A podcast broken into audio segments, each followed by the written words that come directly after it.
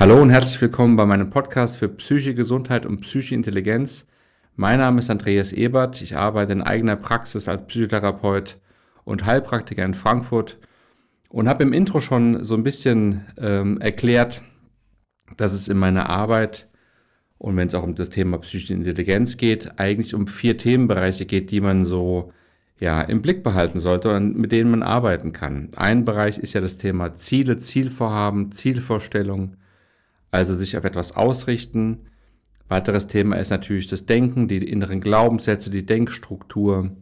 Und ein drittes Thema ist das Thema Unterbewusstsein. Was ist im Unterbewussten, was ist im Bewussten?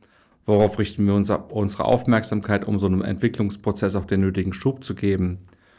Und ja, und das Thema Fühlen ist, ist eben ein weiterer Punkt von diesen Vieren. Und das Fühlen als solches ist somit der wichtigste Bestandteil in meiner Arbeit und nach meiner Meinung nach auch in jeder therapeutischen Arbeit, die funktionieren kann. Und zwar deswegen, weil wir permanent am Fühlen sind und die allermeisten Menschen das aber gar nicht so richtig merken und es ihnen gar nicht so richtig bewusst ist. Das heißt, bei allen Entscheidungen, bei allen Gedanken, die wir treffen, spielt immer ein, eine Gefühlslage eine Rolle. Ähm, so dass wir schon morgens, wenn wir aufstehen, erstmal ein Gefühl haben, zum Beispiel ein Gefühl von Angst, dass wir zu spät kommen könnten, dass wir irgendwie nicht an alles denken könnten oder ein Gefühl von innerer Leere, dass wir gar nicht wissen, was wollen wir überhaupt tun oder auch ein Gefühl von Freude, dass wir uns auf etwas freuen, was im Tag geschehen soll oder geschehen könnte.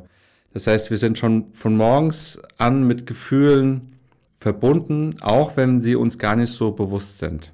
Und auch bei allen Reaktionen, die irgendwie auf äußere Einwirkungen aufkommen, ist immer ein Gefühl im Spiel. Das heißt, wenn du irgendwie zur Schule gehst, ins Studium oder bei der Arbeit bist und du siehst ähm, Kolleginnen, Kollegen, Mitschüler und du kannst ja mal so ein bisschen nach dem Podcast darauf achten, was so in dir geschieht, wenn du die Menschen dann siehst. Da kommt sofort irgendwie ein Gedanke von, Bewertung, Zuneigung, Abneigung, Verunsicherung oder ein darauf hingehen. Und all das ist getrieben von Gefühlen. Und alle meine Klienten, die zu mir in die Praxis kommen, haben ja als Thema und Grundbedürfnis immer eine Unzufriedenheit mit ihrer Gefühlslage.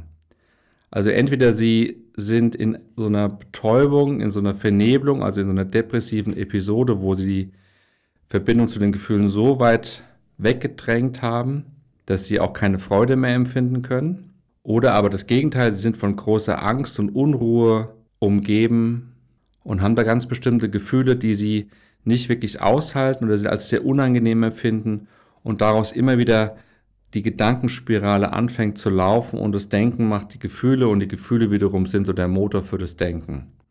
Das heißt, wenn wir in der psychotherapeutischen Arbeit und generell in der ganzen Persönlichkeitsentwicklung nicht an den Gefühlen arbeiten, dann ist so der, der wichtigste elementare Anteil für den wirklichen Entwicklungs- und Heilungsprozess komplett ausgeschlossen. Ich meine, wir können uns ja gar nicht dagegen wehren, die Gefühle sind da und wir sind immer auch irgendwie in Verbindung mit den Gefühlen. Das heißt, auch wenn wir nur verhaltenstherapeutisch arbeiten und ein trainierendes Verfahren uns irgendwie aneignen und immer wieder neue Verhaltensmuster erfahren, dann entstehen daraus natürlich auch gute Erfahrungen, neue Erfahrungen und dann auch andere Gefühle. Aber das Ganze kann man wesentlich abkürzen, indem man sich direkt den Gefühlen stellt und auch versteht, warum gewisse Gefühle da sind. Und dann die Erfahrung macht, dass man Gefühle auch einfach nur fühlen kann, ohne was damit zu tun.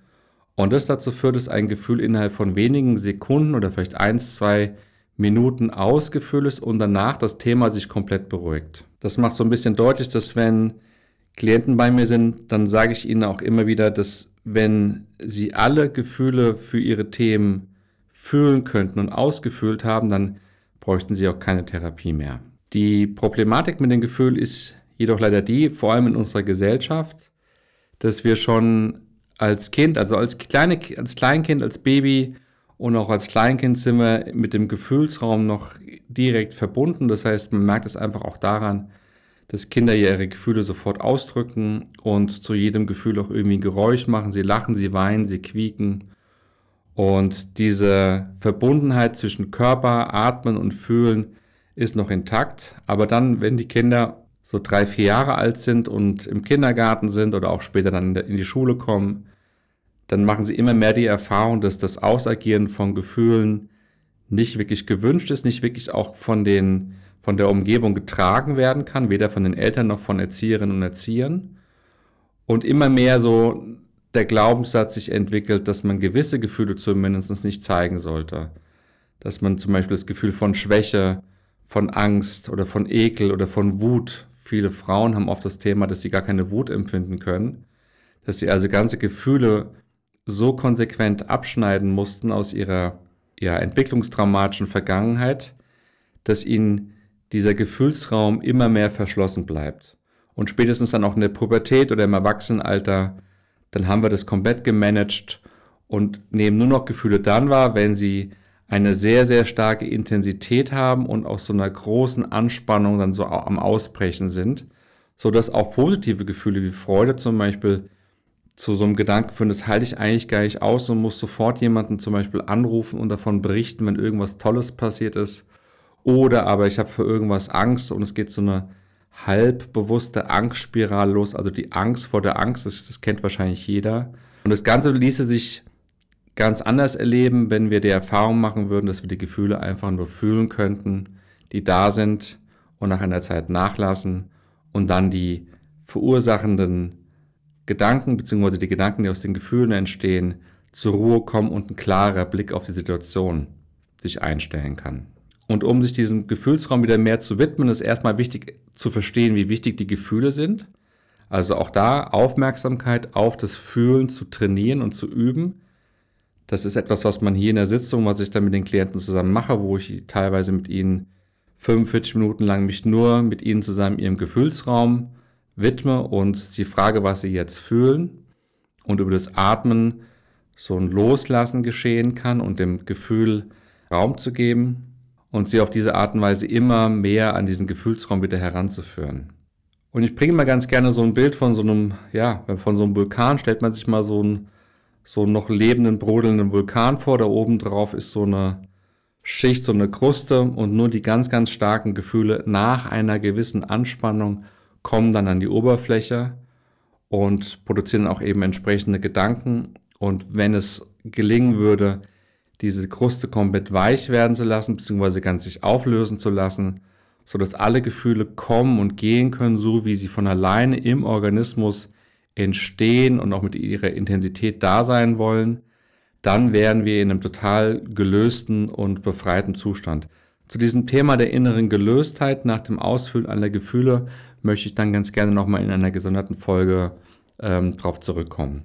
Als Übung neben der Aufmerksamkeit zum Fühlen ist vor allem auch immer zu betrachten, dass der Atem ganz wichtig ist, weil Fühlen und Atmen hängen direkt miteinander zusammen. Also vor allem das Ausatmen ist ja so etwas, was, zum, was dem Loslassen dienlich ist. Also deswegen sage ich den Klienten immer, dass sie am Anfang von so einer Übung erstmal mit so einem Seufzer, mit so einem loslassenden Seufzer äh, mit einem Ton ausatmen sollen. Und die meisten, die machen dann nur so ein, dass dann nur das Ausatmen selbst. Wichtig ist auch immer der Ton. Kann also die Hand auf die Brust legen, einfach mal spüren, ob die Hand so in so eine Vibration kommt. Äh, wenn man mit einem Ton ausatmen kann. Und das am Anfang so zwei, drei, vier Mal machen und dann die Augen schließen und mit geöffnetem Mund wahrnehmen, was man fühlt und spüren, wie sich der Atem dabei verändert.